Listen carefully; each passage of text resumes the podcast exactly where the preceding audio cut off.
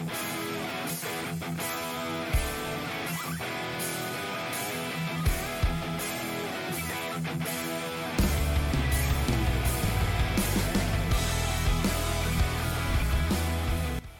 und herzlich willkommen zu einem weiteren Just Bring It Wrestling Podcast. Wir sind weiter unterwegs mit der WXW in den Wheel of Wrestling Shows. Wir haben jetzt für euch zusammengefasst die beiden Shows Wheel of Wrestling 5, präsentiert von Big Body Drop und Wheel of Wrestling 6, präsentiert von SL Wrestling. Und ihr habt schon gehört, ich rede wieder von wir, also bin ich wieder nicht alleine. Der Daniel ist wieder dabei. Hallo Daniel. Hallo zusammen.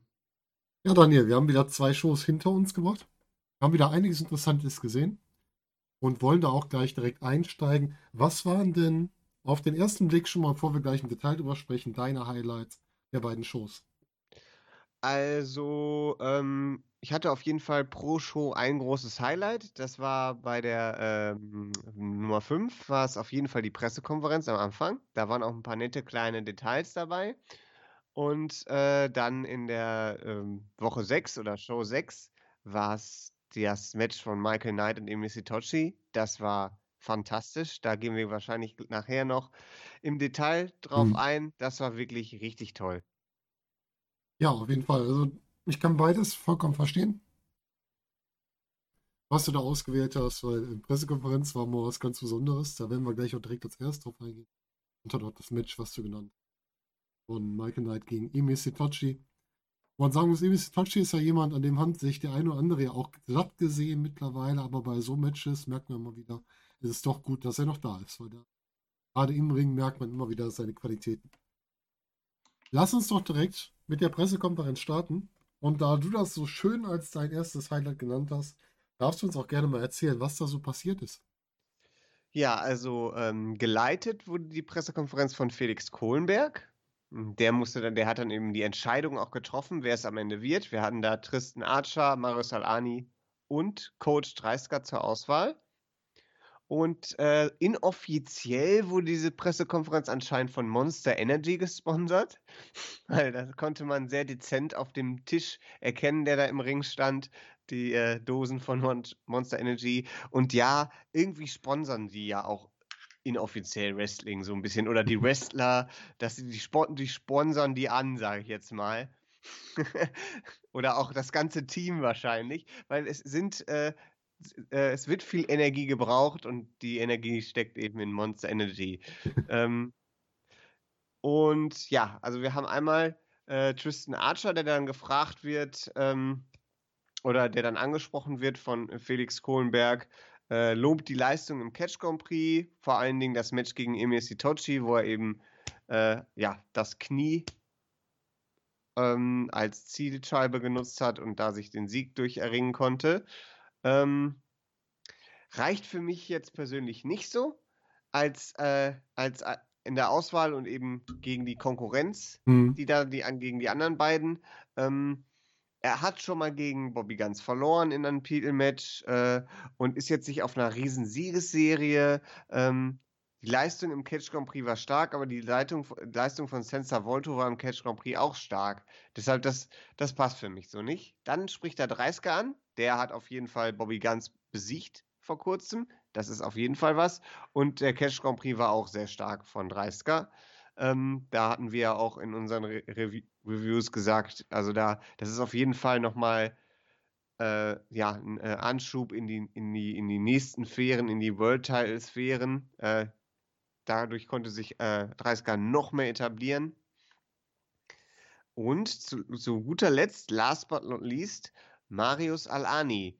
Er hat den Catch Grand Prix gewonnen, er hat eine Siegesserie, er ist unstoppable und während Kohlenberg diese Sachen aufzählt, ist natürlich immer Streit am Tisch. Und es wird ein bisschen versucht, die äh, Leute ein bisschen zu beruhigen. Ähm, ja, aber dann kommt äh, Felix Kohlenberg zum, äh, zum Punkt ähm, und sagt, sagt das Offensichtliche quasi. Marius Alani wird bei Dead End in zwei Wochen, also von jetzt aus gesehen, wenn ihr das hört, ist es nur noch eine Woche, wenn ich richtig liege. Oder Dead End ist im, ich glaube, es sind da immer die, ja, es sind anderthalb Wochen in etwa, ne? Es ist am, am 9. ist Dead End. am 9.4. 9., genau, am 9.4. Und äh, zu dem Zeitpunkt waren es eben zwei Wochen. Bobby Guns gegen Marius Alani, das ist vollkommen die richtige Entscheidung. Also die anderen beiden hätten keinen Sinn ergeben, finde ich, wenn da ein Marius Alani sitzt, der ungeschlagen ist seit langer Zeit und eben den Catch Grand Prix gewonnen hat. Und die Trophäe stand übrigens auch auf, den, auch auf dem Tisch und hat, sag ich mal, sehr viel Platz eingenommen. Ja, genau wie das Ego von Marius Alani, das hat auch sehr viel Platz eingenommen. Richtig, aber gut, wer so erfolgreich ist, der hat natürlich auch viel zu erzählen und viel zu prahlen. Ähm, Alani wird, wird dann noch zum Interview gewesen und sagt, äh, er wrestelt wie Versace oder Dior, aber er wird behandelt wie Adidas. Ja, stimmt. Das war auch schön. Äh, ja, er lässt sich auch immer seinen Pokal reintragen. Ne? So ist das ja nicht, er trägt den ja nicht genau. selber, sondern lässt Aber Leute. Leute wie Felix Kohlenberg oder die WXW all- allgemein, die wollen ihn nur abspeisen, aber er ist ein Löwe und er reißt alles. er gehört in die freie Wildbahn und äh, er, er bringt das und will das Big Money. Er ist die American, American Express Black Card in der WXW. Er hat kein Limit. Und Ja, der äh, hat schon viel rausgehauen, das stimmt. genau, und dann wird er eben nochmal von Andy nochmal angekündigt, direkt. Von Ja. Andy Jackson. Und man Ja. muss ja sagen, das ist ja vollkommen berechtigt, du hast es schon gesagt, gerade Marius Alani, dass der Nummer 1 Herausforderer ist. Er hat ja auch seine beiden Gegner, die mit am Tisch saßen, auch beide geschlagen. Ne? Er hat gegen, gegen Archer im Catch Grand Prix gewonnen, gegen äh, Kurt Streisker im Vorlauf, in der Shotgun-Staffel hat er gewonnen. Das heißt, auch in dem Vergleich war er der Bessere, selbst im direkten Vergleich. Deswegen war es halt nur logisch, dass er da den Platz einnimmt. Also die Pressekonferenz war ein unterhaltsames Segment. Unter dem Aspekt gerne, war das gerne gesehen, aber unter dem, hat das überhaupt Sinn gemacht, weil eigentlich klar war, wer denn am Morgen Contender sein muss, hat es eher weniger Sinn gemacht. Mhm. mhm. Also ich, hä- ich hätte es trotzdem, wenn, wenn wir das jetzt nicht gehabt hätten, wäre es schade gewesen, weil es, es war einfach sehr unterhaltsam und kann man sich gut ansehen, kann man sich auch nochmal geben. Aber ähm, rein logisch betrachtet stand die Entscheidung schon vorher fest. Ja, das stimmt. Wenn man wirklich nur auf die nackten Werte guckt, kann man das sagen. Das ist natürlich die Frage, auf welche Richtung man guckt. Wenn du guckst auf die Leistung, die die Leute selbst erbracht haben, ist das klar, dass er der Erste sein muss. Wenn man sagt, ein Herausforderer auf den Champion-Titel entsteht, wenn er den Champion schlägt, dann kann man natürlich das für Ah. Coach Dreisker auch nochmal verkaufen, weil der hat Bobby Ganz ja im Catch Grand Prix zum Beispiel besiegt. Dann kann man das wieder logisch erklären. Richtig, aber ich finde nicht, dass das Grundvoraussetzung im Allgemeinen Nein, nein, sein das stimmt. sollte, weil dann, dann geht auch ein bisschen Unterhaltungsfaktor im Wrestling verloren, weil wir dann einfach keinen, äh, keinen großartigen Aufbau mehr äh, machen müssen. Denn wenn wir dann jemanden wollen, der den Champion gefährlich werden wird, dann machen, bucken wir einfach ein Non-Title-Match. Der Champion verliert und dann bu- bucken wir das Titel-Match. Und das, finde ich, sollte nicht so oft passieren, weil das, das nimmt viel Spannung raus und macht viele Sachen halt, sag ich mal, nicht so, so fesselnd. Sowas erlebt man ja auch fast nie. Je nachdem, wo Ja, man guckt. ja. Ähm, also am, in der Freitagnacht, beziehungsweise in Deutschland am Samstagabend, haben man das gleich zweimal in einer Show sehen können. Ja, ja. es- Andere nutzen dieses Konzept öfter, sagen wir mal so. Ja, ähm, ich finde ich find gerade bei, bei Coach Dreisker hätte auch sagen können, der war halt auch im Catch Grand Prix sehr weit oben. Der ist ja nur durch sein mit, kleinen Moment. Meine Stimme will heute wenig. Äh, durch sein Match gegen, gegen ähm, Anne Marek ist er dann quasi nur ausgeschieden und war da auch sehr gut dargestellt. Also ich finde, ihn kann man noch besser verkaufen als den guten Tristan Archer und wollte aber, glaube ich, das Prinzip einfach drei Leute da haben und deswegen hat man ihn mit reingenommen. Das war der einzige Grund, er mit dabei war. Und weil man äh, natürlich Cara Noir aktuell nicht dazu holen kann. Aber dazu können wir später noch was sagen. Da haben wir nämlich mit, mit äh, Tassilo Jung bei Twitter ein kurzes ja, Gespräch gehabt. Wir hatten euch ja die Frage gestellt, äh, wen ihr gerne dabei gehabt hättet bei den Wheel of Wrestling Shows. Und der hat halt dann auch auf Kommentare reagiert und extrem gut erklärt, warum bestimmte Leute nicht dabei sind. Aber da können wir später noch drauf eingehen. Ja, Unified Championship. Wir haben einen neuen Herausforderer. Marius Anani tritt bei Dead End gegen Bobby Guns an. Daniel, wir haben ein Heel vs. Heel Match beim, sagen wir mal, es ist ein Marquis-Event von der WXW, auch wenn er auch pre-taped ist. Aber wie findest du das, dass wir jetzt hier die beiden Heels gegeneinander gestellt haben? Funktioniert das für dich? Ähm, Heel versus Heel kann nicht immer funktionieren. Wir haben einmal den Aspekt, dass wir keine Crowd haben, weshalb wir durch äh, auch durch verbale, hörbare Aktionen während des Matches ein weiteres Stilmittel haben, um das äh, entsprechend zu verkaufen. Plus wir haben die beiden Leute, die wirklich unglaublich gut sind und on a roll sind, den World Champion Bobby Guns bewährt und Marius Alani, der eben gerade, ich kann es nur so wieder sagen, unstoppable ist. Der ist äh, mhm. und deshalb, das sind zwei große Kaliber, denen ich das zutraue. Glaube ich jetzt, dass da irgendwie ein Turn passiert im Match? Ich glaube kaum, weil dadurch das würde zu viel wegnehmen von dem, was Marius Aani gerade interessant macht. Und bei Bobby Ganz kann ich mir das noch viel weniger vorstellen, dass er turnt. Deshalb, deshalb glaube ich, dass, dass wir da ein sehr dynamisches Match geben. Da geht es eben um, um Siegeswillen, um äh, Competitiveness. Ähm, es geht darum, wer ist der Beste. Und ich glaube, unter dem Aspekt kann man das gut verkaufen, weil das sind zwei Leute, die sind nur am Gewinnen, am Gewinnen, am Gewinnen. Die sind unglaublich erfolgreich und die Frage, wer ist der Beste von den beiden, wer hat den Titel wirklich verdient, die muss jetzt ein für alle Mal beantwortet werden. Und da kann man eine schöne Story daraus, daraus zaubern und das glaube ich für alle Beteiligten, dass wir da richtig was Gutes vorgesetzt bekommen. Glaubst du denn dabei an einen Titelwechsel bei dem? Ich finde es natürlich schade, wenn nach so langer Regentschaft ein Titel ohne Fans wechselt. Ne? Ich finde das, aber wir müssen auch realistisch bleiben. Wann haben wir wieder eine Crowd, die großartig zu einem großen Titelwechsel reagieren kann? Soll Bobby Ganz jetzt noch vier Jahre, also um Gottes Willen, dass das alles jetzt noch vier Jahre dauert, aber soll mhm. Bobby Ganz jetzt noch so lange Champion bleiben, einfach nur, weil es so ist? Oder soll er den Titel verlieren, wenn es am meisten Sinn ergibt? Und unter dem Aspekt würde ich sagen, die Zeit von Bobby Guns ist zu Ende. Man kann ohne Titel jetzt die Story von ihm weitererzählen und mit Titel wird es immer schwieriger. Wenn ich mir die äh, Landschaft der Gegner anschaue, haben wir zwar tolle Wrestler, aber die Optionen gehen so langsam aus, weil er schon so lange Champion war. Für neue Stories, für Sachen, die die Leute noch mitreißen.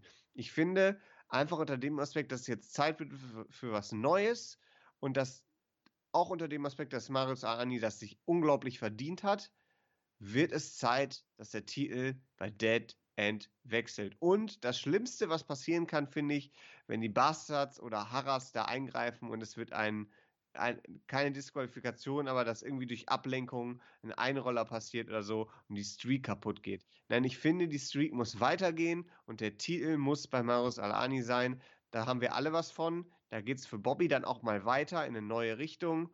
Und es geht eben für, Mar für Marius Al-Ani, ist das eben ein Crowning Achievement. Man kommt, er hat sich was verdient, er hat hart daran gearbeitet, er hat die Fans auch auf seine Seite geholt. Zumindest eben, dass die Fans auf ihn stark reagieren. Und ähm, dann kann man da auch wieder neue Stories ansetzen, dass eben Leute als Underdog vielleicht gegen den übermächtigen Al-Ani gehen und so. Mhm. Ich finde, man baut sich da viel auf, und äh, gibt sich einen neuen Schwung auch, einen frischen Wind rein, wenn man jetzt einen Titelwechsel macht. Das stimmt, du hast vollkommen recht. Was wäre denn, wenn äh, so ein Eingriff kommt und die quasi dafür sorgen, dass Bobby ganz verliert, dass die quasi ihn dadurch stören in seinem Match und man damit dann direkt in die nächste äh, Story überleitet? Fändest du das in Ordnung oder wäre das einfach dem Match nicht angemessen, weil man hier halt wirklich den sportlichen Vergleich sehen will und sehen will, wer sportlich besser ist? Es wäre halt unfair für äh, Alani, weil es gibt seiner Titelregentschaft direkt Knacks, wenn er nicht wirklich clean, clean da gewinnt. Das gibt mhm, sofort, mhm, sofort eine, möglich eine Angriffsmöglichkeit. Und das finde ich dann schade. Ähm, natürlich wäre es gut, wäre es toll auch für die Story, wenn das Stable um Bobby Guns dann da daran zerbricht. Aber ich glaube, die kann man auch erzählen, wenn er den Titel clean verliert. Weil er dann sagen kann, warum wart ihr nicht da? Ja, oder dass die halt danach rauskommen und der dann das dann zerbricht in einem Wortgefecht oder sonst was. Kann man ja immer noch machen. Oder man nutzt es halt für die nächste Show, da gibt es ja so viel Potenzial. Also, ich bin mal gespannt auf das Match. Also rein sportlich kann man da ja, einiges erwarten. Wobei ich jetzt auch mal sagen muss, ich habe ja oft gesagt, ich bin ja Bobby ganz so ein bisschen über, sowohl den Charakter als auch das, was ich im Ring sehe.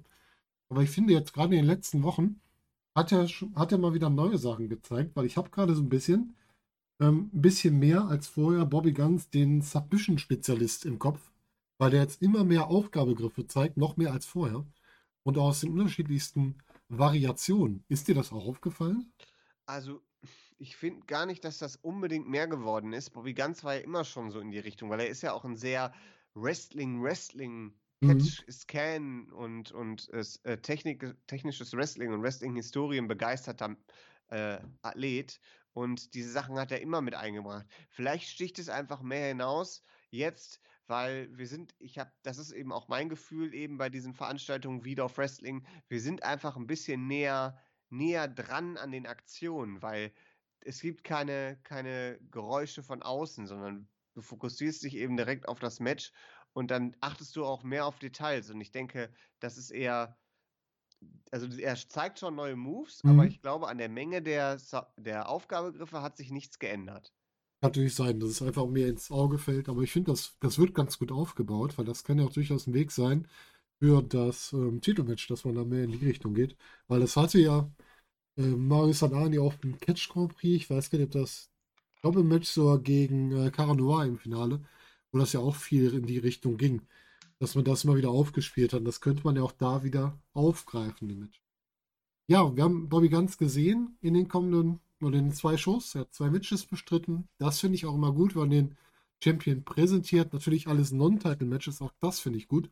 Aber warum sollte sowohl ein Dennis Zinner, der halt als, ich denke mal, als gelegentlicher Gast, würde ich ihn mal bezeichnen, mit dabei ist, als auch ein Endakara jetzt ein Titelmatch kriegen, wenn wir gerade einen neuen Herausforderer ausgesucht haben. Macht da eigentlich keinen Sinn, dass dann einer von den Titelmatch kriegt.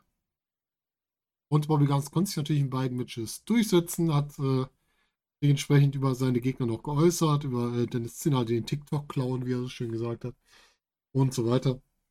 Und wurde halt hier nochmal gestärkt. Was ich bei WXW jetzt immer wieder sehe und immer wieder gut finde, die denken immer dran, dass der Champion zuletzt rauskommt. Das ist sowohl bei den hm, Bobby Guns Matches, als ich glaube auch bei den Norman Harris Match ist es genauso, dass halt der Champ immer zuletzt rauskommt. Das finde ich unheimlich wichtig dabei, um zu zeigen, dass halt der Champion der, Anführungsstrichen, wichtigere ist, dass der so deine Hauptaufmerksamkeit kriegt und nicht schon im Ring wartet auf seinen Gegner. Das gefällt mir ganz gut in den Aspekt. Daniel, kannst du uns noch mal erläutern, wie denn Bobby Guns nach seinen Matches und auch generell auf seine neuen Number One, Number One Contender, Nummer 1 Herausforderer Mario Salani reagiert hat? Also relativ abfällig natürlich. Ähm, der, er sitzt auf einem sehr hohen Ross. Er sagt nämlich, ähm, stellt mir alles und jeden in den Weg. Das sind alles Ratten, die im Keller auf ihre Chance warten. Äh, und äh, er ist immer noch der Champion. Das hat er, zu, hat er gesagt. Und er sagte auch in der, in der ähm, Real of Wrestling 6, hat er nach dem Match mit Endakara noch gesagt, guck mal, das ist seine Streak, ne? Und äh,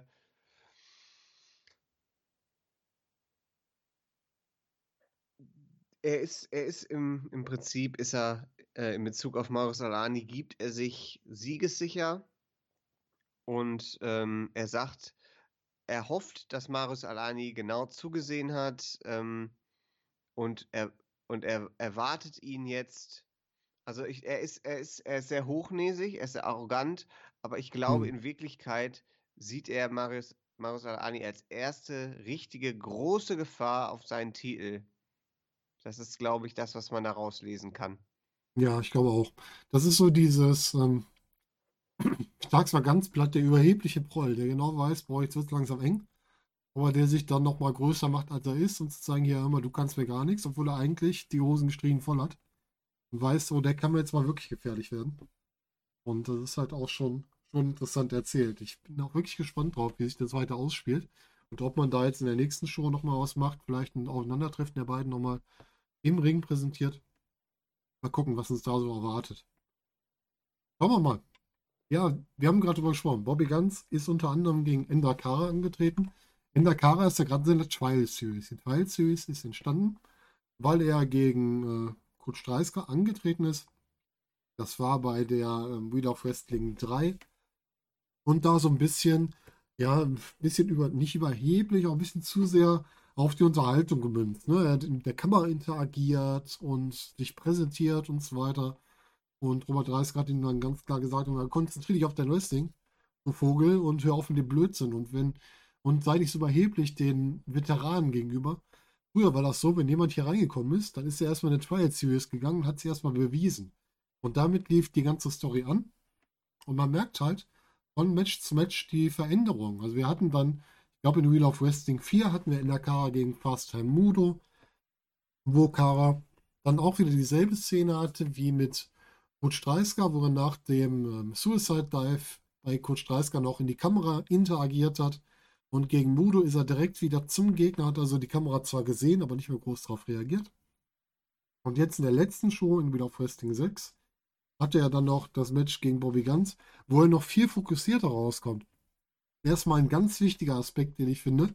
In der Kara hat ja lange Haare. Der hat die Haare diesmal zusammen, weil die langen Haare können halt auch einfach mal stören im Ring. Also du siehst damit schlechter, die sind dir im Weg ab und zu. Und das fand ich sehr gut. Und er war auch bei seiner Entrance unheimlich fokussiert. Wenig Schuh, sehr schnell quasi in den Ring gekommen, fokussiert auf seinen Gegner und hat dann auch durch schnelle Angriffe versucht, direkt wirklich mit Wrestling-Aktionen und mit dem Kampf zu zeigen, dass er es das Recht hat, hier bei der WXW zu sein. Hat natürlich gegen Bobby Guns jetzt keine große Chance gehabt. Das Match ging gerade mal, lass mich kurz gucken, 4 Minuten 40, also relativ kurz. Matchlänge unter 5 Minuten. Aber er darf in jedem Match so ein bisschen mehr zeigen und ist auch immer fokussierter. Finde ich bislang ganz gut, wie man die Tri-Series angeht. Also es hat schon einen bestimmten Fokuspunkt und eine bestimmte ähm, immer Erweiterung der Geschichte, die ja dargestellt wird. Also muss ich sagen, gefällt mir. Wie gefällt dir denn die Trial Series von Indakara? Ähm, ich weiß nicht, ob ich's, ob ich's, ob ich äh, das unbedingt als ähm, Trial Series wahrnehme, weil es ist, es ist ja nicht äh, besonders, sag ich mal, gelabelt. Es wird jetzt auch Mhm. nicht entsprechend äh, irgendwie, sag ich mal, konstant von den Kommentatoren erwähnt. Es wird irgendwie einmal erwähnt pro Ja, Match genau. und dann ist es das. Ne? Ähm, ich glaube, ja, was Trial Series, ich, ich glaube eher, dass, ähm, dass wir einfach hier, wir haben einen jungen Wrestler, der muss sich beweisen und das ist eigentlich, passiert eigentlich mit den meisten Leuten, die, die, äh, die das Potenzial haben. Ähm, die haben jetzt Matches und äh, lernen halt dazu. Das, das hatten wir auch bei Fast Time Mudo am Anfang, wenn ich mich Mhm, recht entsinne. mhm. Das, da hat es nur kein Label, sag ich jetzt mal. Ähm, und äh, man hat eben vor allen Dingen im Match gegen Bobby Guns einen Lernerfolg gesehen, sage ich jetzt mal, ähm, indem er eben versucht hat, direkt auf die Gliedmaßen einzugehen und ihn quasi zu überraschen, auch direkt. Mhm. Und äh, wenn man so weitermacht, dann führt das auch kur- kurz oder lang zum Erfolg. Und äh, ich finde es gut, dass man da, glaube ich, auf einen neuen Star setzt, den man so ein bisschen aufbaut. Ähm, aber ich denke, dass das braucht noch etwas Zeit, bis das, bis das dann, äh, sag ich mal, in die, in die Bahn geht, dass das auch äh, bei den Leuten überall ankommt. Mhm. Äh, ich, wenn man, wenn man wirklich das Trial Series als Gimmick nehmen möchte, dann müsste man mehr mit Coach Dreisker machen und man müsste das auch ein bisschen, sag ich jetzt mal, ähm, ja, sag ich mal, grafisch aufbereiten, dass so jetzt dieses Match und dann dieses Match und dann dieses Match und vielleicht auch in den Interviews, dann müsste er darauf eingehen, ich habe das dazu gelernt und das mache ich beim nächsten Mal besser und dieses, das hat man aber alles nicht. Ja, das stimmt. Deshalb, deshalb weiß ich nicht, ob das wirklich eine Tri-Series ist oder das sind einfach nur Matches. Er ist jung und lernt mit jedem Match dazu. So. Ja, du hast recht, man könnte es mehr fokussieren, als man es bis jetzt macht. Man hat es wirklich nur, es wird mal ein oder zweimal im Match angesprochen von den Kommentatoren, es wird nirgendwo eingeblendet. Da hast du schon recht. Das hätte man noch ein bisschen mehr aufbauen können. Ähm, ja, für den jungen Mann, Genda Kara, 23 Jahre alt, wir haben schon mal kurz über ihn gesprochen, aus Schweden mit türkischen Wurzeln, seit vier Jahren mittlerweile im Ring. Also noch nicht ganz so lange dabei, nur um einmal so einen Überblick zu haben. War jetzt bei der WXW, bei der GWF unterwegs und ansonsten natürlich im europäischen Ausland relativ viel unterwegs gewesen und ist halt jetzt bei der WXW hier so als der, ja, als der Newcomer, der sich beweisen muss. Und ich finde, das wird, das wird hingegen ganz nett auch erklärt, also gezeigt, dass er sich immer wieder beweisen muss. Und ich finde halt zumindest, dass man die Entwicklung sieht. Aber du hast recht, wenn man die Style Series das so als Fokuspunkt nimmt, dann hätte man es mehr herausstellen sollen. Ich hätte aber die Problematik damit, wenn da jetzt der Robert Dreisker wieder drin wäre, weil der hängt ja im Grunde gerade Der war jetzt eben im Unified Championship in dem Thema mit drin. Jetzt hängt er im Take-Team-Turnier mit drin. Dann hängt er noch in der Story mit Vincent Heisenberg mit drin. Das könnte ein bisschen viel werden, wenn er jetzt da auch noch einen größeren Fokuspunkt hat. Richtig. Das könnte in die Hose gehen. Aber vielleicht, also ähm, der Trainerstab der, der WXW, mhm. der geht ja noch ein bisschen weiter. Vielleicht kann man da gewisse Leute einbinden oder auch zum Beispiel einen Leon van Gasteren, der ja. der ja auch Leute trainiert hat, dass der vielleicht in diese Story mit eingebunden wird.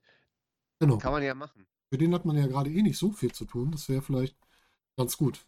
Weil Leon, gut, dass du ihn ansprichst, der ist ja auch wieder aufgetreten. Der hatte noch ein Match gegen, ähm, der hatte ja gegen Alani das Match nach den Catch Grand Prix Regeln. Jetzt hat er in den zwei Shows nochmal ein Match gegen Johnny Evers. Der wird halt so ein bisschen warm gehalten. Aber man scheint gerade für ihn jetzt nicht so, zumindest bis jetzt, noch nicht die große Story zu haben.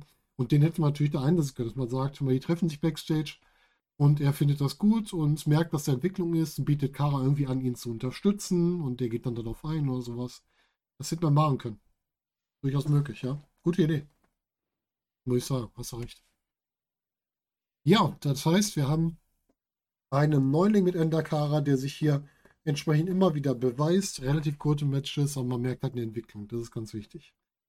dann haben wir in einem weiteren Bereich haben wir unsere neuen Shotgun-Champion, den guten Norman Harras oder wie der gute FZN so liebevoll sagt, Harras, der hier entsprechend auch antritt. Er hatte jetzt in den beiden Shows zwei Matches. Wir haben einmal das Match gegen Faster Mudo, einmal gegen Dennis Cash Dulnik. Und das Match gegen Mudo, das sah für äh, Harras lange Zeit nicht so gut aus weil nämlich Mudo ihn da ganz schön, ja nicht vorgeführt, aber ganz schön zusammengetreten und zusammengekloppt hat.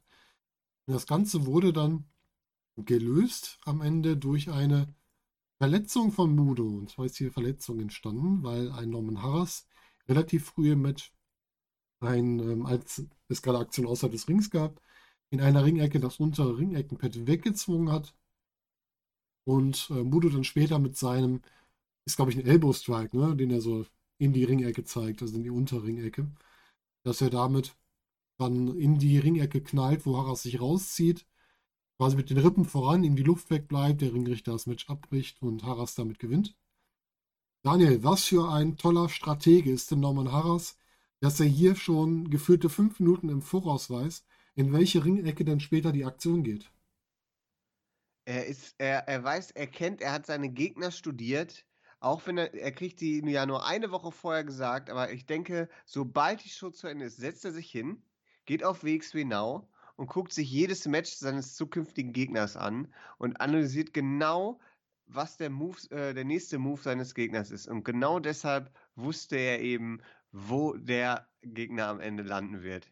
Er wusste sogar, er wusste sogar, welches Turnbuckle es sein wird in der Ringecke. Mhm. Er ist einfach, er ist einfach, deshalb ist er unser Shot, Shotgun-Champion. Er ist einfach, ja, er ist einfach in einer ganz anderen, spielt in einer ganz anderen Liga. Da kann keiner von uns und niemand der seiner Gegner mithalten. Das ist, ist dann wohl leider so. Ja, das merkt man schon. Oder unser guter Mudo ist in dem Moment so, so im Monk-Modus, dass der immer die gleiche Leute in die gleiche Ringecke wirft und deswegen so leicht zu analysieren ist. Was glaube ich eher nicht. Also da war ein Punkt, wo ich sagen muss, ähm, das hätte man vielleicht anders verkaufen sollen, weil das war für mich nicht so ganz logisch, weil du weißt vorher nicht, ob du in der Ecke landest. Entweder du musst weißt es nicht. Ja, ja, ich Norman weiß. Harris ist der International Superstar. Der mhm. weiß das. International Superstar mit Banditentuch um den Hals, ja. Ähm, ja. Ist das ein Banditentuch? Ich dachte, das wäre ein Hundehalstuch. Hundehals. Stimmt, es gibt ja auch so Hundehalstücher mittlerweile. Echt? Vielleicht war es einfach nur ein Sabbertuch für ein Kind, das könnte auch sein. Wir haben auch sowas schon mal. Aber das glaube ich nicht. Also das mit das dem Hundetuch ist logischer. Ahura fragen, was er sich dabei gedacht hat. Stimmt, ja. Das ist eine Sache, die Ahura wissen muss. Ja, auf jeden Fall ähm, die das Erzählung ist ein Kopftuch hier. und er trägt es falsch. Vielleicht auch das, ja. Weil hier ist auch eine von den, Unter von den Unterbuchsen, die er gekriegt hat und der hat gedacht, ich brauche nur eine, die zweite bin ich mehr am Hals. Man weiß es nicht. Nein, also Spaß beiseite. Das mit dem Ringpfosten, mit der Ringecke, das fand ich nicht so gut erklärt diesmal oder nicht so gut gezeigt. Man hätte das ja auch machen können, wo er schon in der Ecke hockt, dass er es quasi dann abpüsselt und wenn er sich rausholt, es dann mit sich reißt sozusagen. Das hätte ja auch sein können. Aber gut, man hat hiermit aber was Gutes erreicht. Man hat Mudo nicht groß geschwächt. sondern man hat ihn quasi mit dieser Verletzung rausgenommen. Und nicht, dass er da das Match schon wieder verliert, wo er gerade in der Woche davor wieder gewonnen hatte. Daher fand ich es ganz in Ordnung. Wie fandest du denn das Match zwischen Harras und Dulnik? Da ist mir auf jeden Fall aufgefallen, dass Andy ihn in der Woche zuvor, als er angekündigt hat, wer, wer der Gegner ist, aber auch im Interview ähm, in der Woche danach kurz Cash Crash genannt hat. Mhm. Das war nicht, das, das komisch. Ich bin nicht im Bilde. Hieß er mal Cash Crash? Ja, ja. Cash, äh, ah, okay. Er ist früher als Cash Crash aufgetreten. Ah, okay, weil er im Interview dann auch sagte, Dennis Cash Stulnik ist mein Name, nicht anders. ähm, und äh, ja, also das war, er findet keine, äh, äh, keine netten Worte für, ähm, äh, für Levaniel auf jeden Fall, seinen letzten Gegner. Mhm. Und äh, er sagt eben, er wird der neue äh, WXW Shotgun Champion. Das Match an sich, ja, äh, ist ein Match gewesen. Also es war relativ unterhaltsam, aber ähm, es kommt wieder durch, äh, durch einen ergaunerten Sieg eben. Er zieht, er zieht, äh, er hat die Tights in der Hand, er zieht an der Hose, man sieht so fast den Vollmond. äh, und dadurch, äh, und dann, was ich ganz interessant war, Christian Bischoff ist total entrüstet und sagt, das ist ein unwürdiger Champ. Und äh, ja, aber Norm Harras gewinnt eben und mhm. nimmt es.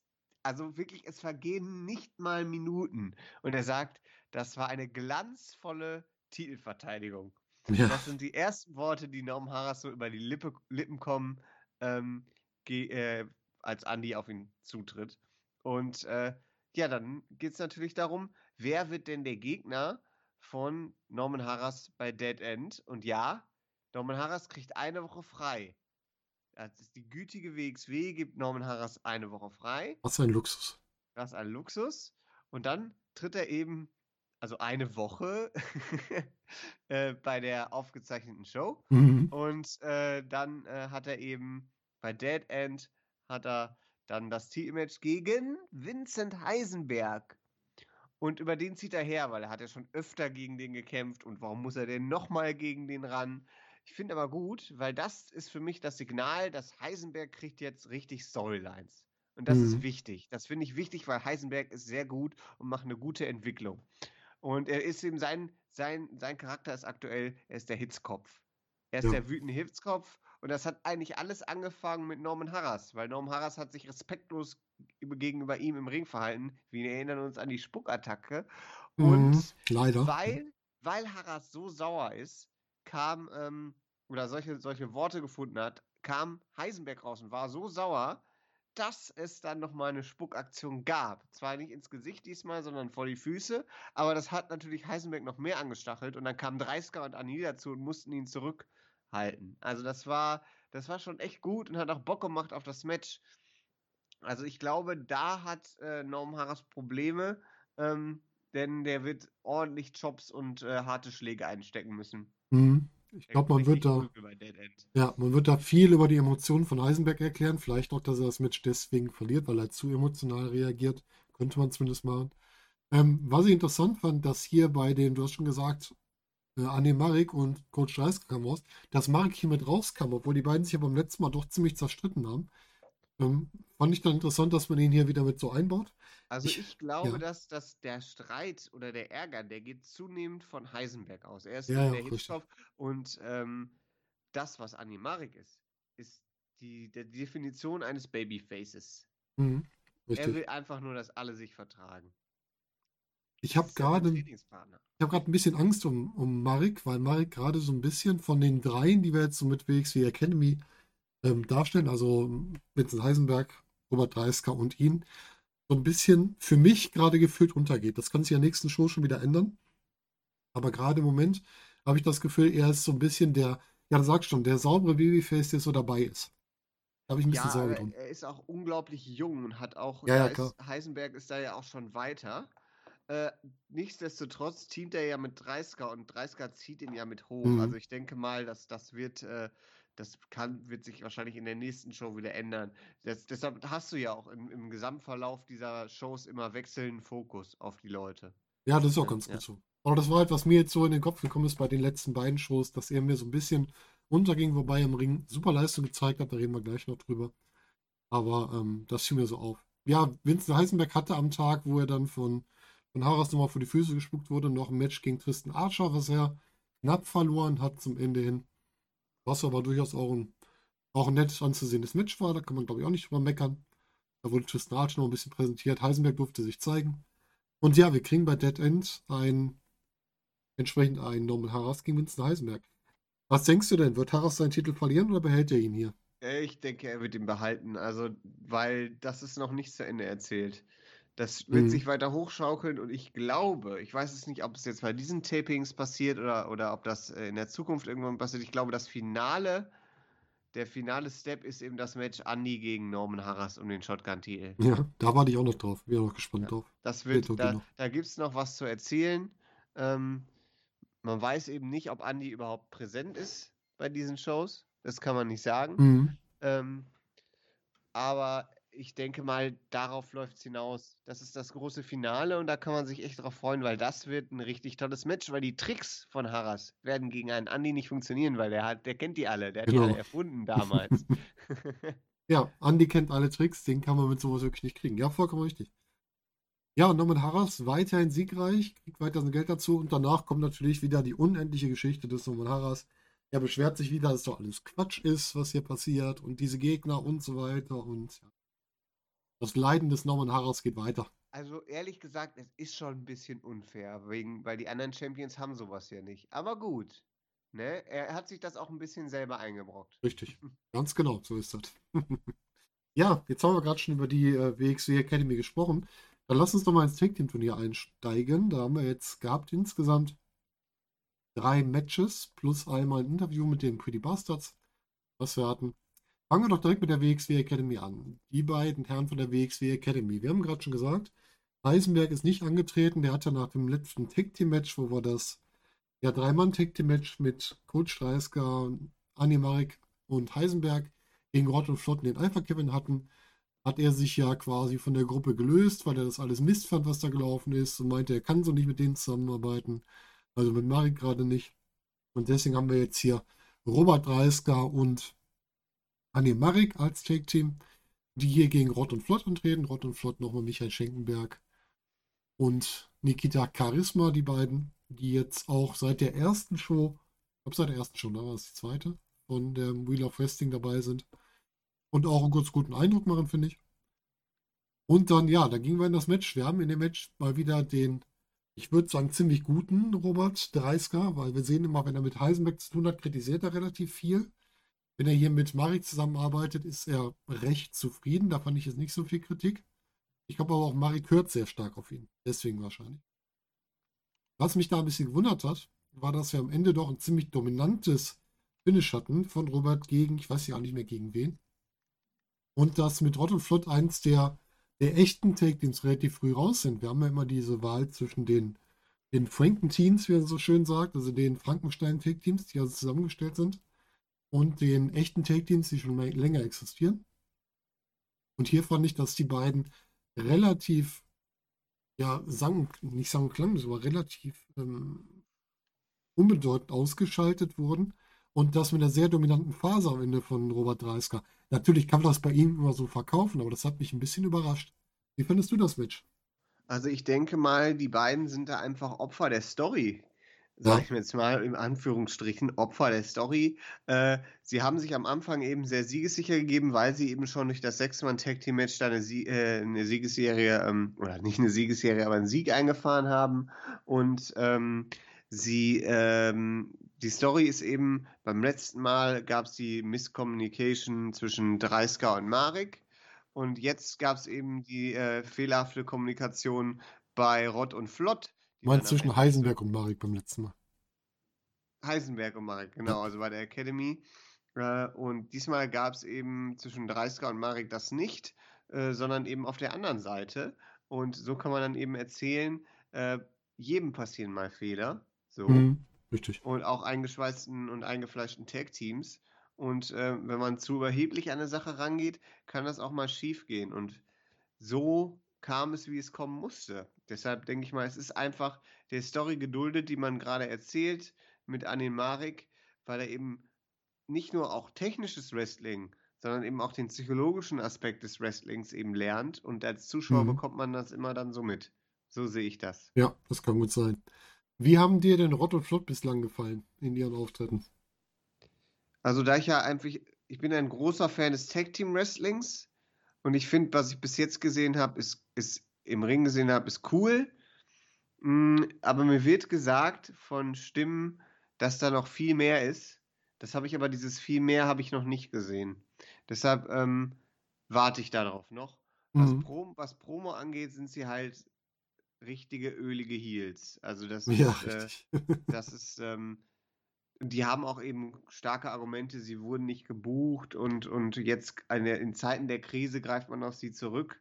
Ne? Das ist natürlich eine Motivation auch, äh, da eben dann zu zeigen, ihr braucht uns auch nach der Krise weiter. Mhm. Ähm, weiß ich nicht. Also es ist, äh, ich glaube gerne, dass da noch mehr ist, aber ich habe es halt noch nicht so gesehen. Also für mich sind sie im Moment eben so ein cooles Tag-Team, aber es gibt eben Leute wie Arrows of Hungary oder eben auch, ähm, auch die Bastards, die sind da deutlich interessanter.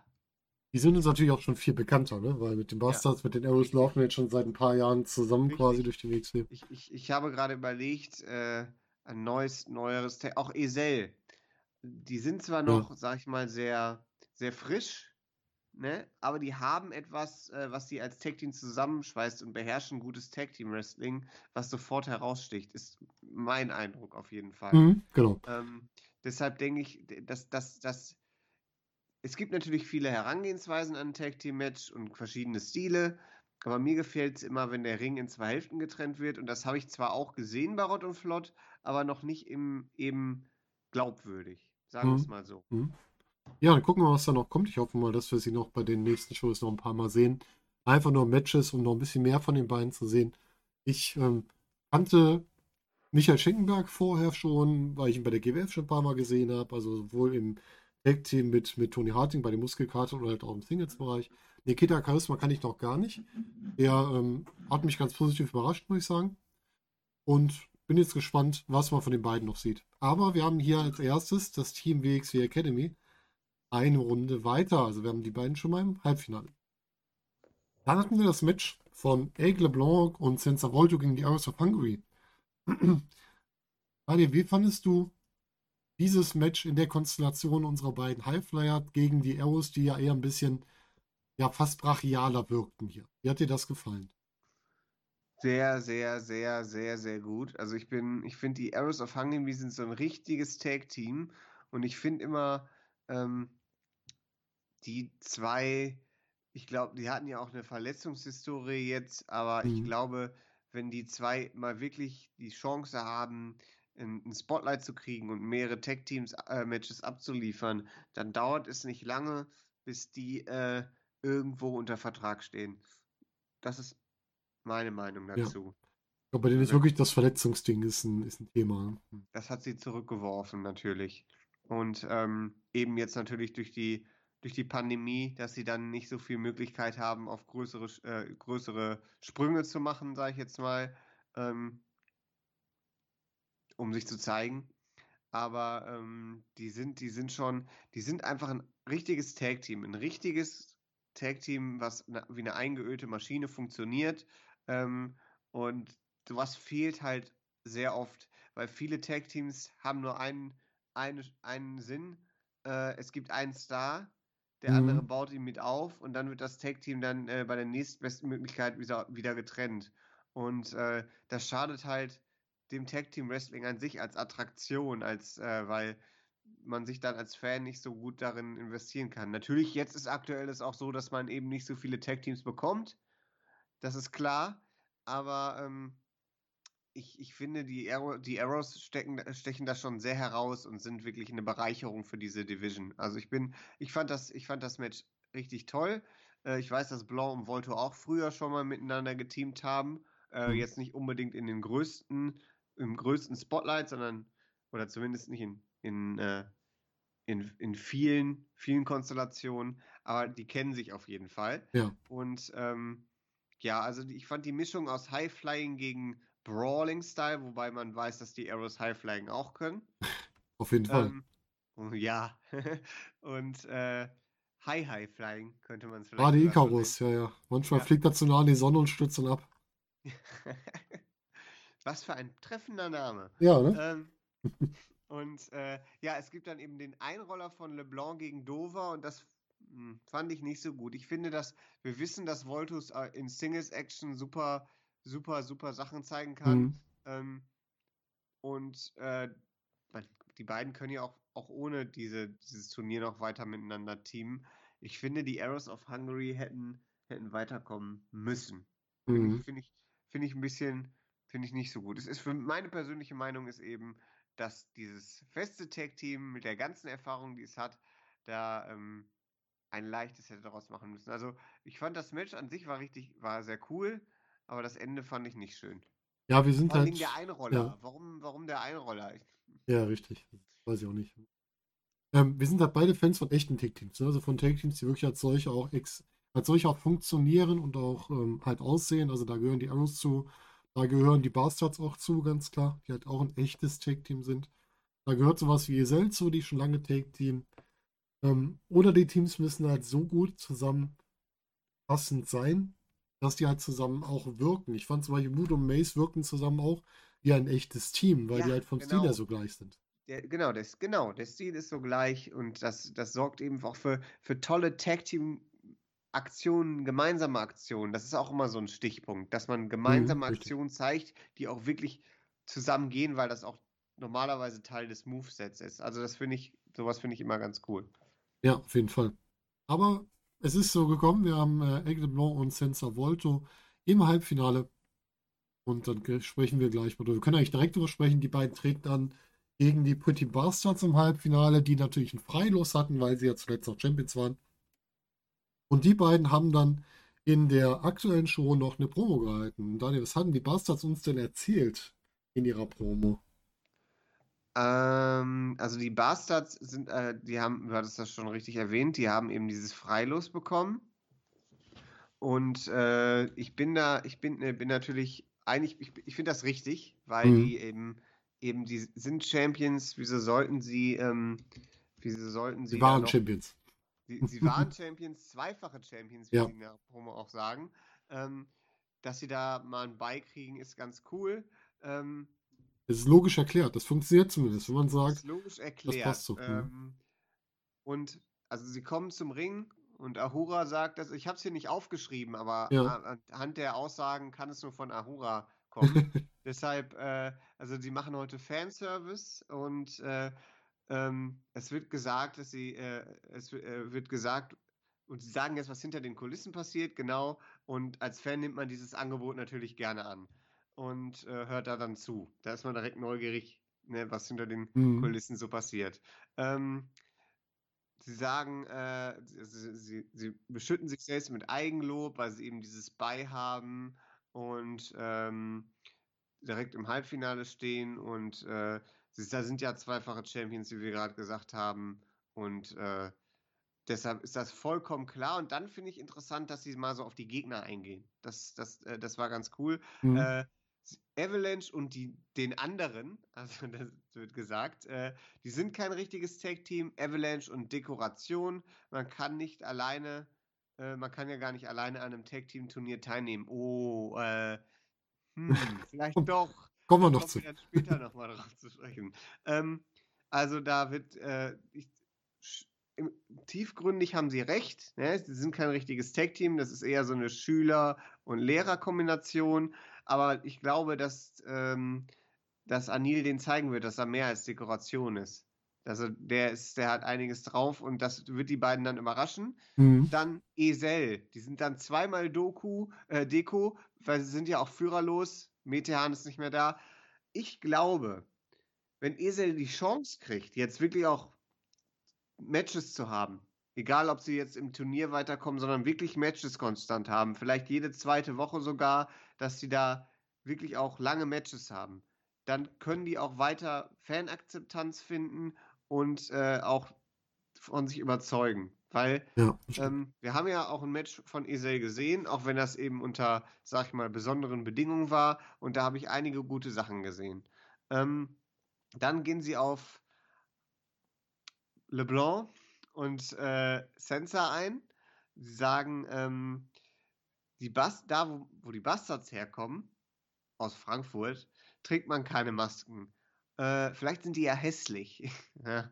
äh, da, äh, äh, da die beiden also die Maske tragen, verstecken sie ihr Gesicht. Mit solchen Leuten wollen die nichts zu tun haben. Und man wischt mit solchen Leuten in Frankfurt übrigens auch den Bordstein. Aha. Warte Worte.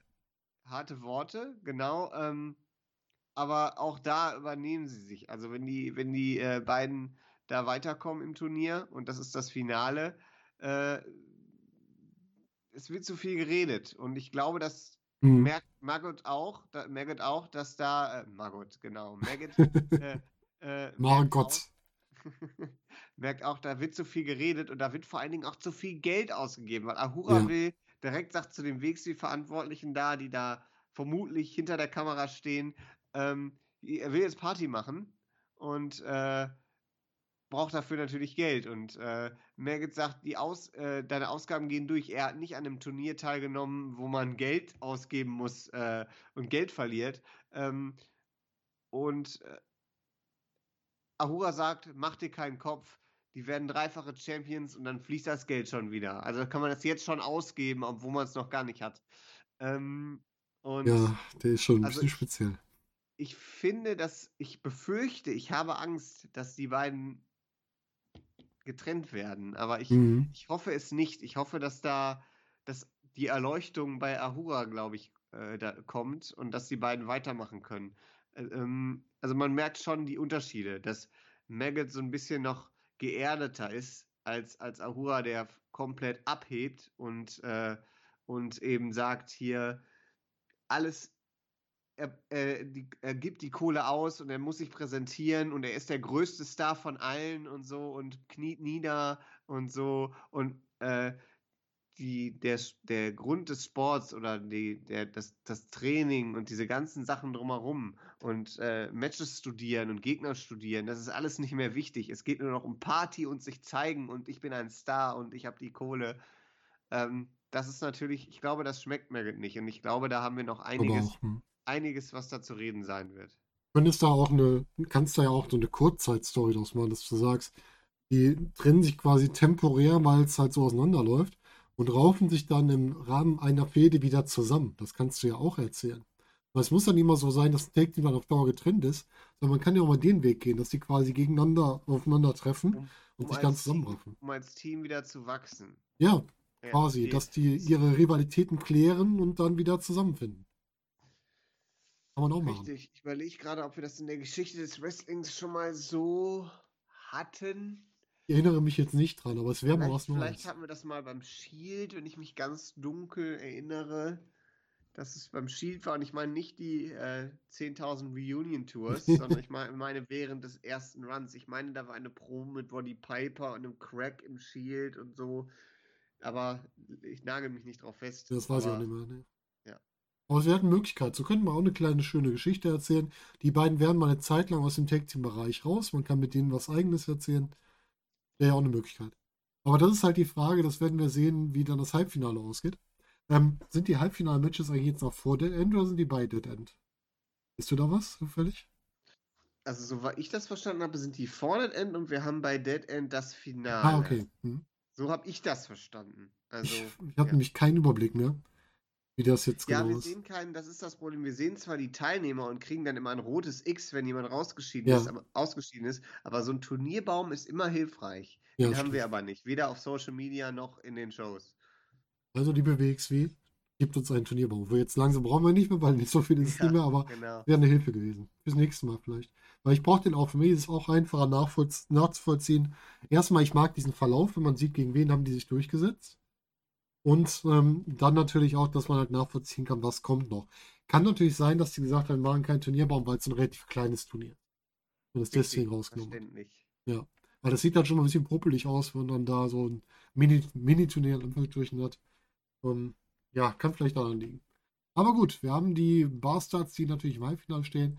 Und dann kommen wir zu unserem letzten Team fürs Halbfinale. Wir hatten noch das anstehende Match zwischen, ja, wie hießen sie jetzt? Äh, die Himmelskörper? Was hat er noch alles genannt, der Ich denke, ich denke, wir können uns auf die, die äh, Himmelskörper festlegen. Sonst war noch im Raum Heavenly Buddies, also das, Ne, das Bordays. Heavenly Bordays. Bordays, genau.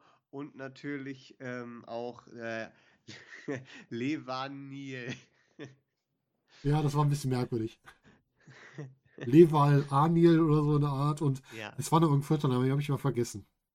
Die Brüder, die Brüder des Stahles hat er, glaube ich, nochmal gesagt. Direkt bei der ersten Promo. Also, ja, Levaniel und äh, Marius Alani. Daniel, wir hatten ja nochmal ein Himmelschloss. Endlich wieder das Himmelschloss. Ja, ich habe es ja prognostiziert. Wir kriegen wieder das Himmelschloss. Wir hatten es wieder. Und Levaniel hat ja seinen Tag-Team-Partner auch zu Gast. Was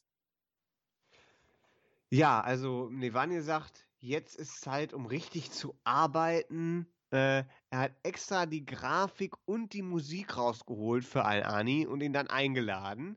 Und dann kommt eben, äh, er möchte jetzt die Teambesprechung machen, direkt öffentlich im Himmelsschloss, ne? Die Strategie entwickeln und er rappt dann, der Song fängt an und er rappt dann mal wieder den Theme-Song hier. Und äh, dann kommt, äh, dann kommt Al-Ani tatsächlich raus. Finde ich, finde ich, äh, finde ich cool. Ähm,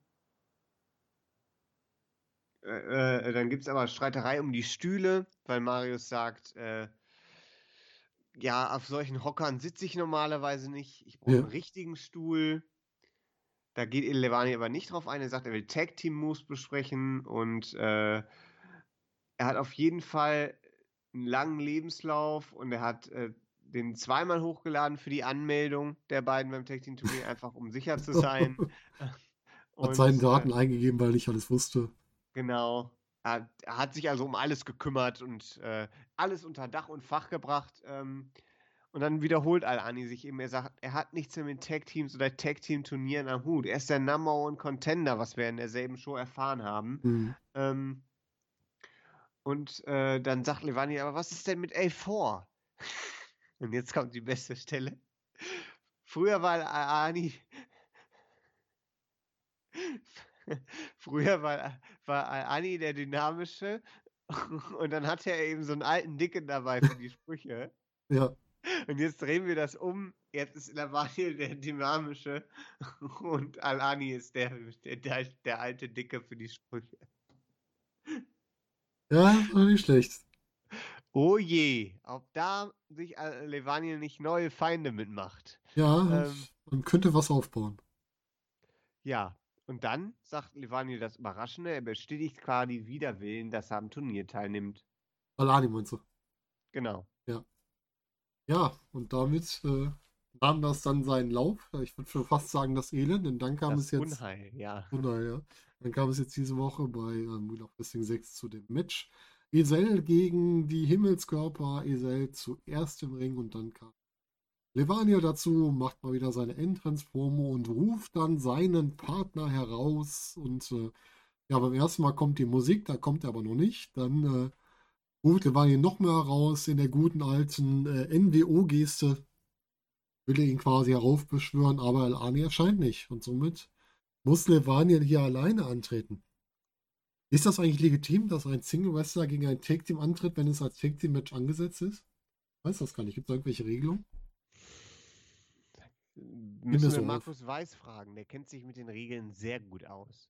Aber Markus Weiß Ähm. macht, hat nicht immer die weißeste Weste bei diesen, bei diesen Wheel of Wrestling Oh. Shows.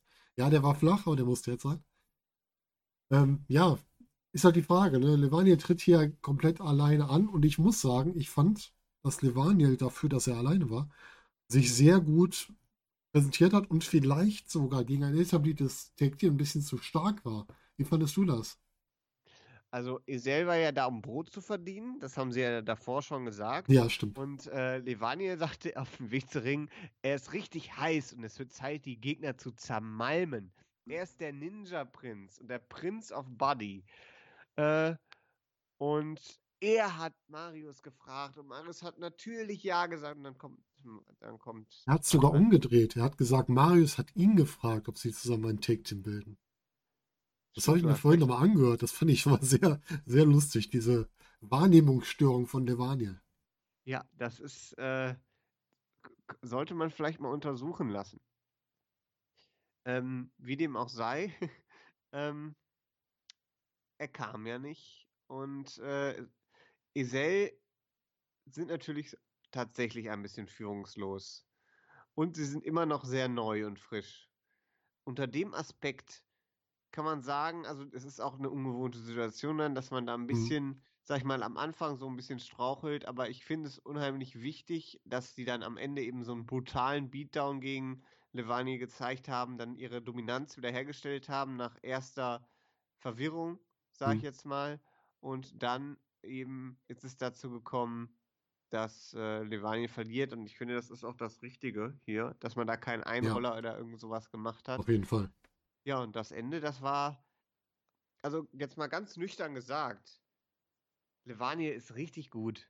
Also das, und er ist, mhm. er kann, er kann die richtig fröhlichen Sachen und jetzt haben wir auch gesehen, wie er rüberbringt, wenn er traurig ist. Das und war, frustriert, ne? Und, und, und frustriert und wirklich, also er hat sich da in was reingesteigert, was eigentlich zum Scheitern verurteilt war und so ist es eben auch gekommen. Das Leben ist eben kein Ponyhof ja. sag ich jetzt mal. Es gibt viele gemeine und böse Leute und wenn man auch sich was Tolles ausgedacht hat und denkt, das kann funktionieren oder das, äh, das ist zwei, zwei, äh, erst der junge Wrestler und dann hat man jemanden, der dann eine richtige Siegesserie hat und dann ähm, sagt man sich eben hier, das funktioniert, weil ich weiß, dass es funktioniert und ich bin davon überzeugt, aber die andere Stimme zieht eben nicht mit, weil sie sich das, ihre, seine Karriere schon in einer anderen Position sieht, ne? Weil er einfach da in einer anderen in einer anderen, ja, anderen Sphäre, sag ich mal, sich schon bewegt. Und äh, sieht äh, Levani eben als, als zusätzliches Gewicht, als Störfaktor.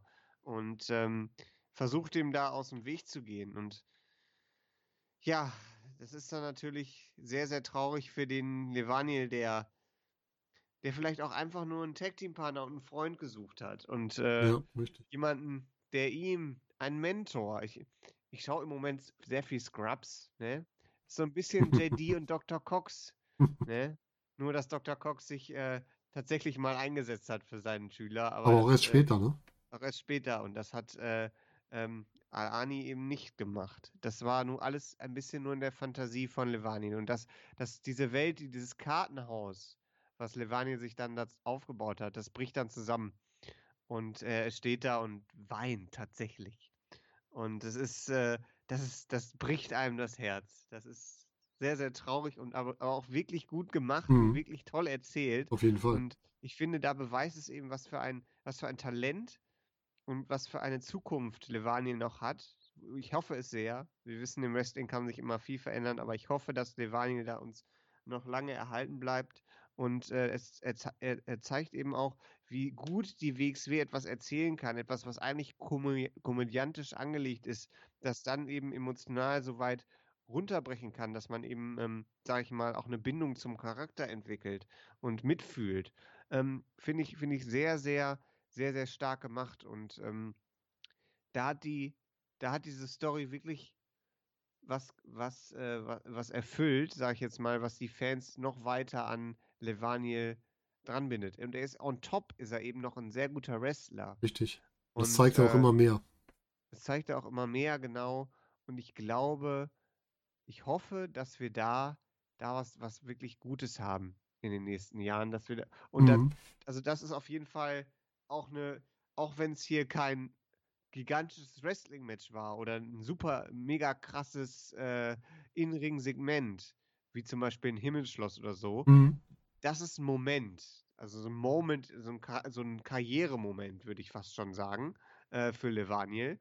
Und ähm, das, soll, das sollte man sich ansehen. Also da, wenn man, wenn man da, da wird man, da wird man als Zuschauer belohnt, der aufgepasst hat, der mit dabei war, und man wird halt eben zukünftig, kann man da noch einiges erwarten. Man fragt sich halt, wie geht es weiter? Also solche Sachen passieren viel zu selten und die sind natürlich auch schwierig zu erzeugen, aber hier ist es gelungen. Das stimmt. Der Charakter Levania kriegt von Show zu Show mehr Facetten. Also der wächst in sich und äh, das sollte man sich einfach angucken, wie der sich gerade jetzt über die Wheel of Wrestling Shows so entwickelt hat. Das macht wirklich Spaß. Und dann auch, wie du sagst, im Ring. er zeigt auch mehr im Ring oder darf mehr zeigen oder wir merken vielleicht jetzt erst mehr. Macht halt alles im Gesamtbild Spaß und für mich ist Levaniel so im Laufe des nächsten Jahres ihm mal den Shotgun-Titel umzuschneiden, finde ich jetzt gar nicht so schlecht mittlerweile. Absolut, absolut. Oder doch mit einem richtigen Tag-Team-Partner, der Ernstes mit ihm meint, in die Tag-Team-Region ja. äh, zu steigen. Ähm, ich finde, man sollte nicht, also die WXW hatte in ihrer Zeit ja immer Comedy-Charaktere, Dirty Dragan, mhm. Alpha Kevin, der ist auch noch dabei. Ich finde, Levanier ist ein bisschen anders. Ich finde, Levanier ist, ähm, Levanier bringt so ein Gesamtpaket mit, das äh, mhm. sich natürlich noch entfalten muss und noch über mehrere Monate, vielleicht Jahre aufbauen muss. Aber ähm, ich finde, da ist mehr. Da ist mehr, da steckt ganz viel hinter, was, äh, was wir was wir noch sehen können. Der hat eben auch noch viel zu bieten. Ich glaube, da ist noch viel mehr, wenn er schon diese emotionale Reg äh, äh, Regung und so, dieses Weinen tatsächlich, mhm. das ist, das ist, äh, das haben wir vorher noch nicht von ihm gesehen. Also, ähm, er kann mehr als nur Comedy. Da steckt einfach viel mehr drin und das ist das Gute und das kann uns halt noch viel, viel Schönes auch bringen. Ja, also, also gerne mehr und wenn man eben das, sag ich mal, wie ein Schiff in einer rauen See behutsam steuert, dann also nicht zu viel und nicht zu wenig und, und äh, dann kann sich da was ganz Tolles, ganz Tolles entwickeln. Ja. Bin ich, bin ich, bin ich mir eigentlich sehr sicher. Und Bei dir. im Wrestling ist es halt leider immer so, dass die tollen Sachen aus irgendwelchen Gründen dann immer verschwinden. Weil durch äußere Einwirkungen oder so, lasst hm. uns mhm. einfach hoffen, dass das hier nicht passiert. Toll, toll, toll. Klopfen ja. auf Holz. Ja. Weiß ja nie. Ja, gut, damit haben wir unsere Halbfinalpaarung. Aigle Blanc und Sensor Volte gegen die Pretty Bastards und die WXW Academy gegen Esel. Wen siehst du davon im Finale? Nachdem wir das Finale ja bis jetzt schon komplett falsch getippt haben. Wer glaubst du, jetzt könnte da hinkommen? Ja, also ich denke mal, also ich denke mal, dass tatsächlich Blanc und Volto äh, gegen, gegen die Academy antreten werden. Mhm. Ja. Ich glaube auch Giselle gegen die Academy, das könnte schwierig werden. Das ist für die, glaube ich, ein mhm. bisschen zu großes Gewicht und für die Bastards mussten wir was anderes haben als schon, schon wieder den Take Team Titel, weil damit sind die auch langsam durch mit den Geschichten um den Titel. Genau, Deswegen. ich glaube, das ist auch äh, für das, das Stable braucht, dieses Stable braucht jetzt die komplette Niederlage. Ja. Ähm, Geht natürlich nicht, wenn Harras noch den Titel hält, aber Harras ist schon irgendwie sein eigen, macht irgendwie sein eigenes Ding schon. Den kannst du auch mit Überheblichkeit rausschreiben aus dem Stable. Ja. Nicht das Problem. Dass er sagt, ja, ich bin halt jetzt hier der einzige Champion, falls Bobby seinen verliert. Und dass er vielleicht auch deswegen rausfliegt oder selber rausgeht, das kannst du immer noch machen. Ja, nicht das Problem. Das hatten wir ja thematisch, ähm, wenn du dich erinnerst an die Story weit zurück bei der WWE mit, mit ähm, Evolution und Randy Orton. Wo er auch als der Erfolgreichere rausgenommen wurde aus dem Stable. Ja, man erinnert sich dunkel. Genau, es ist ja auch schon über 20 Jahre her. Ja, richtig. Das ist schon ein bisschen was her. Gut, für dich ist nee, das. Über 20 äh, Jahre nicht, das war 2001, aber es ist fast 20 Jahre mhm. her. Ja, aber damit haben wir unser Halbfinale. Bin mal gespannt auf die Matches. Ja, du hast eben schon angesprochen, Alpha Kevin ist auch noch aufgetreten, der ist gegen äh, Gunnar Junior angetreten, hat sich da durchgesetzt. Ja, und jetzt wollen wir zum. Ja. Handteam wieder von NXT UK. ja, genau. und jetzt wollen wir zum Abschluss zu jemandem kommen, der uns in den beiden Shows richtig überzeugt und begeistert hat. Und zwar Michael Knight, ein ja, Wrestling. Es wird ja wird so schön als Veteran bezeichnet, weil er ist ja schon ein bisschen länger im Wrestling unterwegs gerade auch im deutschen Wrestling, bekannter Mensch, der jetzt mittlerweile 15 Jahre schon in den Ring tritt und auch in ganz verschiedenen Ligen angetreten ist, also auch bei der WXW schon, wie bei Maximum Wrestling angetreten. Und der jetzt in der WXW wieder mitwirkt, hier im Rahmen der Wheel of Wrestling Shows. Und im Rahmen dieser Shows hier zwei Matches hatte. Einmal gegen Peter Tehani, den wir ja auch schon kennengelernt haben, in einer vorherigen Show, der auch da ein gutes technisches Match gezeigt hat und der dann hier gegen Michael Knight antreten durfte. Und Michael Knight zeigt halt hier als der sogenannte Veteran noch ein bisschen mehr, dass er ganz stark auf Technik setzt und viel auf Konter, viel auf Chain Wrestling und ähnliches, was einen sehr guten Eindruck gemacht hat. Und dann kam es in dieser Woche zu dem Match, was für uns beide ja so das Highlight dieser Woche war. Und zwar das Match zwischen Michael Knight und Emil Setochi, also die beiden Veteranen, die hier gegeneinander angetreten sind. Und entsprechend hier für uns ein tolles Match abgeliefert haben. Mit über 16 Minuten, glaube ich auch, war das das längste Match der gesamten Shows bislang. Ich glaube schon. Das ist, glaube ich, sogar länger als das Match von Al-Ani gegen, ja, von Gaston, ja. Das ist bis jetzt das längste Match, was wir gesehen haben. Und womit mit Recht. Es war ein richtig starkes Match mit sehr vielen Konteraktionen, mit sehr viel Bearbeitung von Körperteilen, die angeschlagen sind. Und auch mit einem recht guten Setting von den jeweiligen Körperteilen. Also eigentlich alles drin, was man so braucht. Michael Knight gefällt mir hier richtig gut. Ich hatte ihn vorher bewusst noch nicht gesehen, also in Social Media ja, aber in Matches leider noch nicht. Und ich muss sagen, hier ähm, nach den beiden Matches mehr davon für mich. Wie siehst du das, Daniel? Also ich bin an dieses Match mit einer gewissen, sag ich mal, gedrückten Erwartungshaltung rangegangen zuerst, weil ich dachte einmal, ich kannte Michael Knight vorher nicht, das war das eine. Und äh, die Matches in der Show in der Woche davor waren zwar alle gut, aber es hat mich jetzt nicht so richtig vom Hocker gehauen, sage ich jetzt mal. Und ich finde, und Emil Sitochi ist für mich immer so ein auserzählter, auserzählter Typ. Also er ist ja. ein guter Wrestler, aber man merkt auch an den Promos zum Beispiel, was soll man noch machen? Wo soll es noch hingehen? Er ist, ja, er ist da und liefert gute Matches ab. Und ähm, das ist, das ist dann halt, dann investiert man nicht mehr so in den Charakter, weil ähm, man, man kriegt halt das Gefühl, da stagniert jemand ganz arg, alles wurde versucht und äh, man weiß nicht mehr, da fehlt irgendwie der Pep. So, und dann dachte ich jetzt, das wird jetzt das nächste Aufbaumatch oder so ist, der gewinnt jetzt einfach das Match, weil er vorher auch ein bisschen nicht so erfolgreich war im Ring. Äh, gewinnt er jetzt dieses Match und wir gehen halt weiter in der Show. Das war meine Erwar Erwartungshaltung. Ich habe also keine riesen Erwartungen dran gehabt oder so. Ähm, ja, und äh, dann kommt eben dieses Match. Und äh, Michael Knight ist ein charismatischer Kerl und ich frage mich auch, wo war der die ganze Zeit?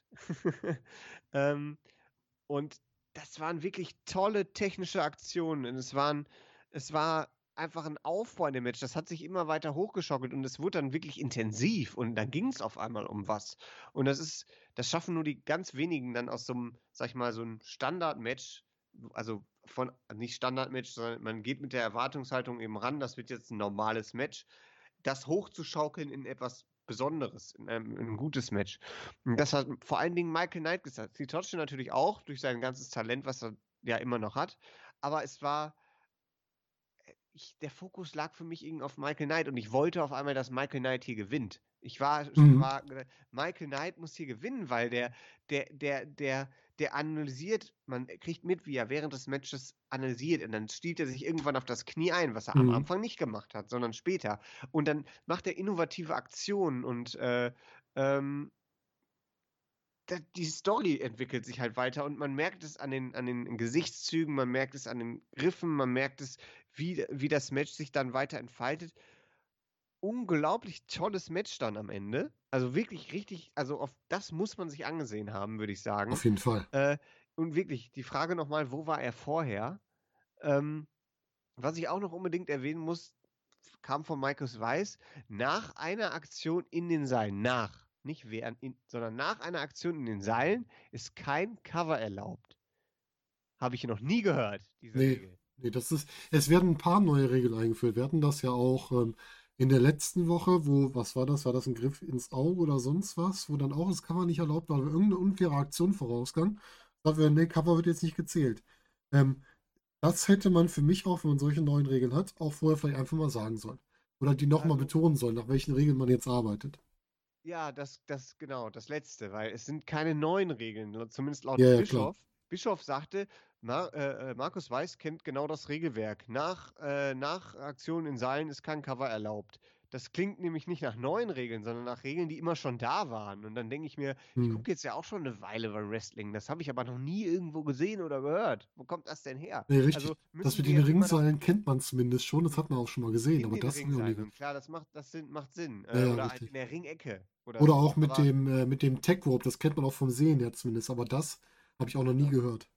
Und äh, dann, dann müssen wir jetzt immer ein Regelbuch dabei haben. Das, also äh, irgendwie äh, Catch, Catch-Regeln, europäisches Wrestling von 1985, müssen wir es immer dabei haben, dann so, oh, ah, diese Aktion, ja stimmt, er hat recht. Also das ist da ein bisschen, ne, man kann nicht alles kennen und äh, dann, dann wird das eben als, als, als bekannter Fakt dargestellt. Das fand ich ein bisschen, eine, mich sehr überrascht. Eine Bitte an die WXW, bringt uns doch bitte ein Buch raus mit euren Catch-Regeln, die wir jetzt dann künftig dann anwenden können und auch in unseren Podcast einbinden können. Eine PDF reicht auch schon. Ja, gut, von mir aus auch eine PDF. Ich bin ein Freund von den schönen haptischen Büchern noch. Ich habe sie genannt, aber wir nehmen auch eine PDF mit den Regeln.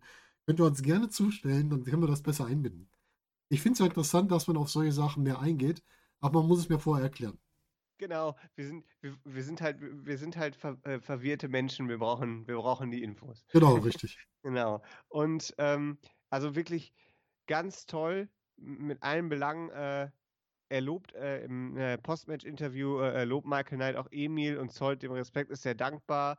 Ähm, und ganz ehrlich, ganz ehrlich, Michael Knight ist ein charismatischer Kerl, ist ein ganz toller Wrestler, Mhm. Ist schon lange genug dabei.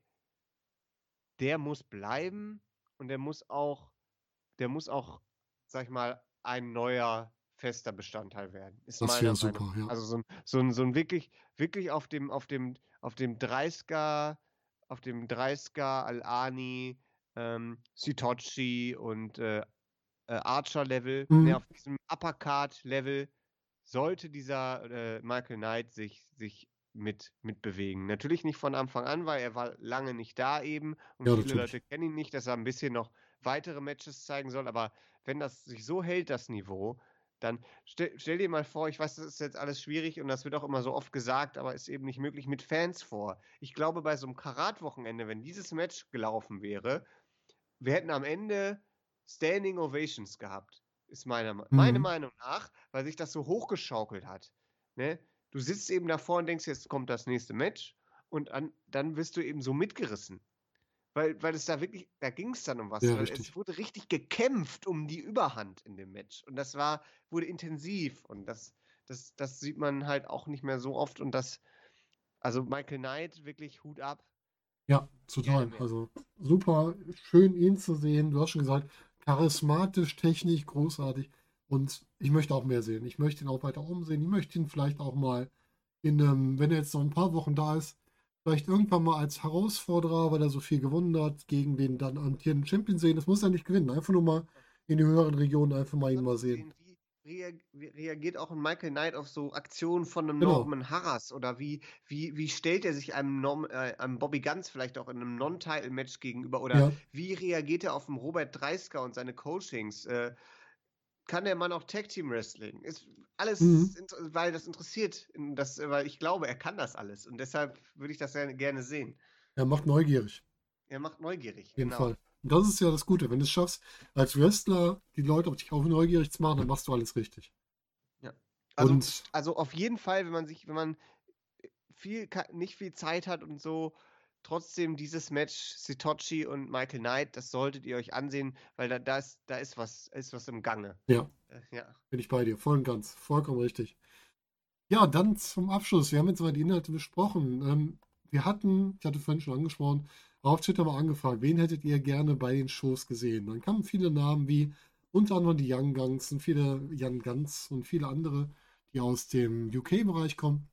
Und da hat sich netterweise auch Tasse de Jung zu geäußert, der dann auch mal gesagt hat, ja, wir hätten die auch gerne gehabt, weil wir die halt auch, die Leute halt auch wirklich gut sind. Das liegt doch nicht daran, dass die andere Tapings haben, dass die nicht bei uns waren, sondern es liegt an den aktuellen Quarantäneregelungen. Weil wir nämlich das Problem haben, dass Leute, die aus UK kommen, trotz negativen Tests in beiden Ländern jeweils nach Anreise in Quarantäne müssen. Das kann man halt einfach nicht gewährleisten als Wrestler, weil die, wir haben ja schon öfter darüber gesprochen, bei den Meistwrestlern ist es halt einfach eine Nebentätigkeit. Die müssen danach wieder arbeiten. Die können doch nicht auf einmal nochmal zehn Tage in Quarantäne gehen, je nachdem, wo sie hinkommen. Das heißt, die fallen ja dann quasi drei Wochen weg.